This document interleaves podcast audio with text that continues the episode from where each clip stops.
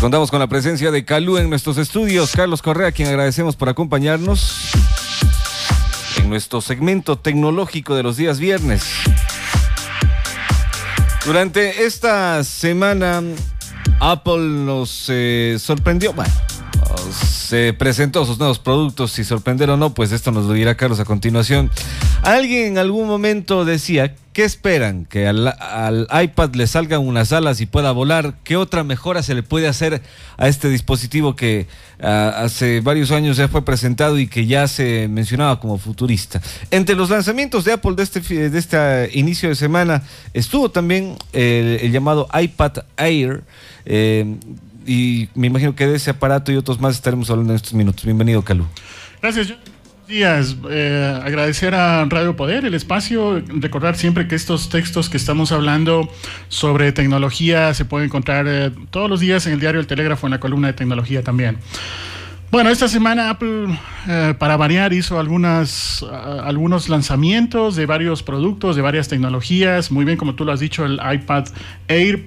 Pero también hubo otros temas. Si bien ya en muchos medios se ha comentado sobre estos lanzamientos, yo intentaré darle otra óptica, especialmente aquellos puntos que me parecían como más relevantes de todos estos lanzamientos. No, no hay que olvidar que también Apple lanzó su nueva versión del sistema operativo, el famoso Mavericks. Muchos ya estamos corriendo este sistema operativo en nuestros equipos. Increíblemente gratis. Ese es uno de los temas que vamos a tratar, efectivamente. Hay que recordar que mm, gratis no es lo mismo que libre para empezar, ¿no? Mavericks es un sistema operativo cerrado, no, no hay acceso al código fuente. Apple, eh, una de las críticas que hay a Apple es justamente esa, que, es muy cerrado. Pero la ventaja es de que el costo es cero siempre y cuando hayas comprado una versión previa de un sistema operativo de Apple. Eso, esas son las letras chiquitas. Exacto. Pero bueno, también lanzó em, dos eh, nuevas aplicaciones que ya las tenía. Eh, hablo de iWork para lo que es productividad y iLife lo que es creatividad. Lo voy a explicar más adelante. Estas aplicaciones ya las tenía, pero las subió entre comillas a la nube. O sea que la gente ya puede empezar a utilizarlas únicamente con acceso a Internet y un navegador. Lo voy a hablar también más adelante. También mejoró su gama de, computadoras, mejoró la MacBook Pro, que es la portátil de Apple, también la Mac Pro, que es el equipo de escritorio. Eh, también sacó la nueva tableta y bajó muchos de los precios de los dispositivos que ya tenía. ¿no? Hablo de otras tabletas, hablo del iPad mini, hablo de los computadores previos. Más o menos, así como una, esa fue la mm, panorámica de los lanzamientos. Hay que recalcar que Apple utiliza muy bien su estrategia de comunicación. Con unos costos muy bajos, convoca mucho a la prensa, los usuarios están pendientes de cada minuto de lanzamiento y por tanto Apple se, gasta muy poco en, transmitir y comunica muy bien un mensaje cuando el resto de la, prensa está muy pendiente de lo que dice. Y Apple se ha convertido ya quizás en una marca de culto incluso. Hay usuarios de Apple que están esperando el lanzamiento del siguiente iPad, del siguiente iPhone para comprárselo inmediatamente sale, a pesar de que todavía tienen el anterior. Sí, de hecho, uno de los signos de lo que acabas de comentar es de que Apple acaba de contratar a una de las expertas en, en un lifestyle Apple, que significa un estilo de vida, así como cuando tú tienes una marca de ropa o tienes una marca de automotores o tienes una marca de, de, cigarrillos, Apple está intentando trabajar mucho el Apple Lifestyle, o sea, un estilo de vida de Apple. Desafortunadamente ese es, el lado oscuro del consumismo, pero quiera que no, en el ámbito de tecnología, que es el que nos vamos a referir, ciertamente, ya entrando en materia, em, Apple tiene una ventaja y es de que son fabricantes del hardware, o sea, aquello que se puede tocar, los fierros, las tabletas, las computadoras, y es el fabricante del software. Por tanto, hay mucha integración entre los equipos y los programas. Cuando un usuario tiene una experiencia que, como un fabricante como Apple, las ventajas de eso son enormes porque Apple tiene el control de todo, las ventajas para el usuario. Las desventajas también es de que como tiene el control, Apple viene a ser una suerte de juez que decide qué poner, qué no poner en sus equipos, lo que no sucede en otras plataformas cuando un fabricante es el hardware y otro fabricante hace el software. Ahora, una de las, de, las eh, de, aquello que nos llama la atención de los usuarios casi siempre es la belleza estética que tienen los aparatos de Apple y también, obviamente, hasta el momento lo que se viene, se viene hablando mucho del sistema operativo iOS, que es ampliamente superior al Android. Pero lo, la limitante que siempre ha tenido Apple es esta falta de compatibilidad con otros dispositivos, una, y dos, el precio. Bueno, poco a poco eso se ha ido um, disminuyendo, aunque yo soy un, me declaro abiertamente un, seguidor de, Apple en cuanto a su política, sus productos, eh, su tecnología, pero quiera que no, el ámbito de compatibilidad cada vez está más superado. Ahora mismo se pueden compartir documentos de muchas de las aplicaciones entre plataformas. Si yo abro un documento en Microsoft Excel o en Microsoft Word, yo tengo software que lo puedo abrir también en, en Apple o en, otros sistemas operativos como en GNU Linux. Y también las aplicaciones, aunque, aunque no, se pueden, no se puedan correr en una plataforma como Apple, hay software que ayuda a emular ese tipo de aplicaciones utilizando una máquina virtual. Pero, por tanto, el tema de la compatibilidad cada vez es menor eh, como mito, como concepto. Y el otro tema, el del precio, también hay que entender de que Apple es, la gama alta, es el Mercedes-Benz del, fabricante de automotores. Por tanto, su hardware es muy poderoso.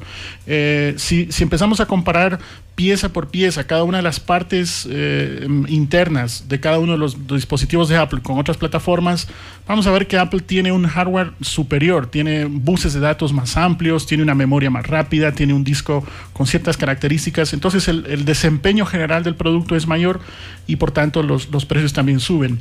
Otra de las, de las novedades que se comentó este martes pasado, esto es calientito, es de que mm, eh, el CEO, el presidente de Apple, Tim Cook, lanzó una crítica muy fuerte a la competencia diciendo que están perdidos, que están eh, intentando meter una tableta en un PC y, también intentando meter un PC en una tableta. Y esas son las famosas netbooks híbridos, exacto. Entonces, la competencia está, según Tim Cook, están perdidos. Y Apple lo que está, más bien, ellos obviamente, es lo que dicen de sí mismo, muy centrados en una visión, en hacer esa diferencia entre un equipo de escritorio portátil y una tableta. Son dos mercados distintos, son dos tipos de enfoques distintos y por tanto Apple los considera como dos equipos distintos y no como un híbrido, que es lo que tenemos por parte de otros fabricantes. son un punto intermedio entre...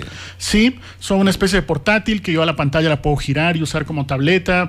Y, ese modelo siempre ha tenido una crítica por parte de Apple y, eso es lo que ha hecho Tim Cook, de que están perdidos. De hecho, mostró un gráfico con un signo de tráfico, con muchas curvas, con un sarcasmo diciendo ustedes están equivocados. Luego en las cuentas de Twitter vamos a publicar estos, estas fotos para que la gente que nos está escuchando lo pueda ver. Ahora, el, hablando ya más, más de las ventajas que tienen estos nuevos aparatos, eh, entrando, no sé si me esté saltando en el tema, al, al nuevo sistema operativo que tiene eh, Apple para, este, para estos nuevos productos, ¿Qué ventajas tiene? Si ya lo estás probando tú, ya lo has, visto, ¿qué ventajas tiene para los usuarios Apple? Mm, así en resumen, la primera, muchas de las ventajas no se ven porque están, diría yo, debajo del capó, así como cuando tú levantas un auto, el capó de un auto y, puedes ver el motor. Eh, eh, el usuario lo que, lo que tiene una percepción de ir ligeramente más rápido que el sistema operativo anterior, eh, un mayor rendimiento de la memoria, o sea, puede hacer, puedes hacer lo mismo que hacías antes sin ocupar gran cantidad de memoria. Eh, obviamente el, desempeño del sistema operativo en relación con las aplicaciones es mejor, eso así como, como lo que el usuario puede llegar a ver. Pero hay otras mejoras interesantes. Bueno, el precio, obviamente, eh, hay que recordar que desafortunadamente Windows 8 no ha tenido la acogida que se esperaba. Sigue siendo complejo de manejar. Exacto, con un precio de lista cercano a los 200 dólares, eh, mientras que Apple hizo una jugada muy atrevida, creo yo, y muy positiva en decir, te regalo el sistema operativo si ya lo compraste antes.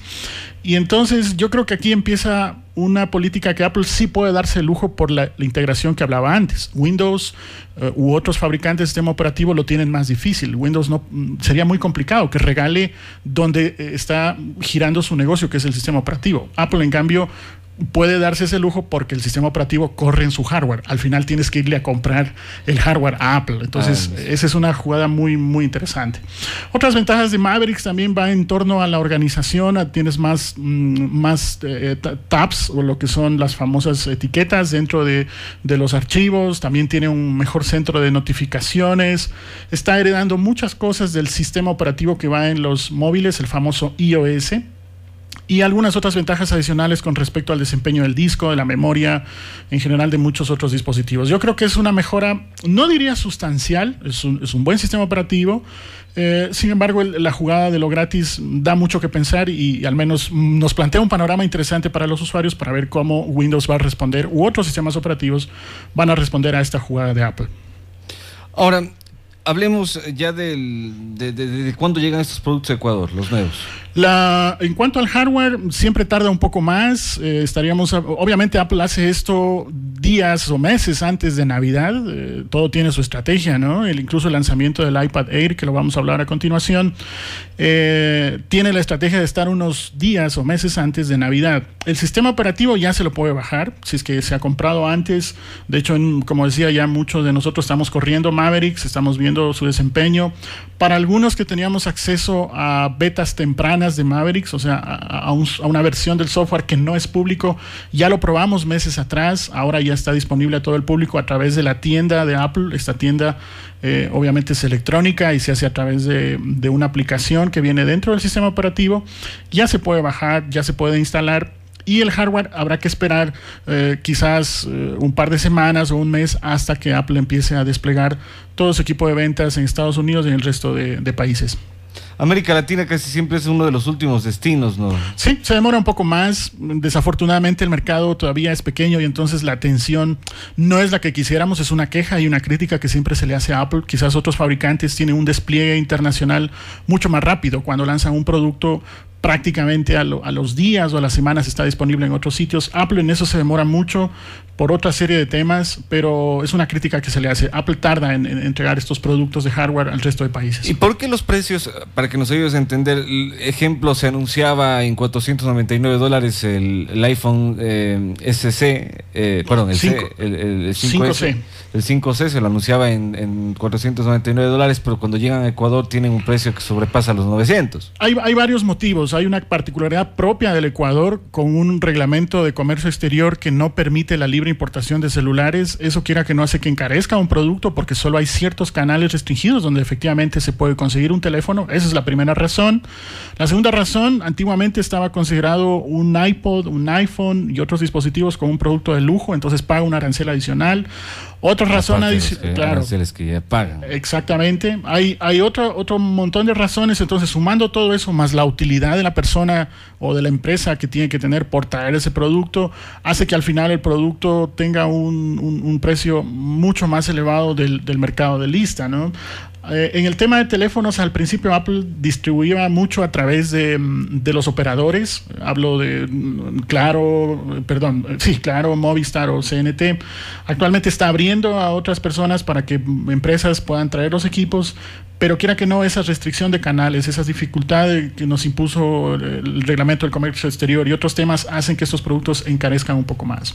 Ahora, de los productos que se lanzaron durante esta semana, está, bueno, el, iPad 4, eh, eh iPad Air. El iPad Air.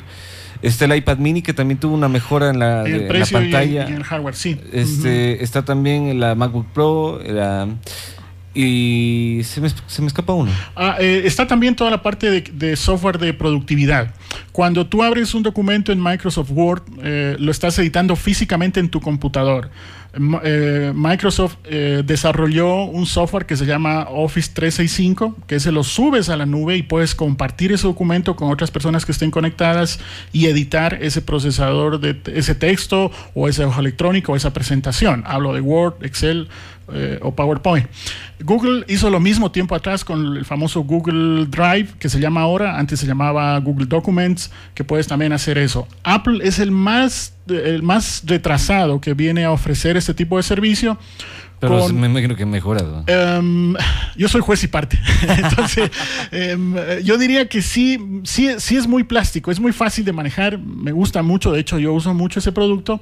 La desventaja es que llega tarde Apple, ¿no? Llega muy tarde porque ya la competencia lo ofrecía y en lo que el, procesador de texto se llama Page, eh, sería el equivalente al Word, la hoja electrónica se llama Numbers o números y eh, la presentación se llama Keynote.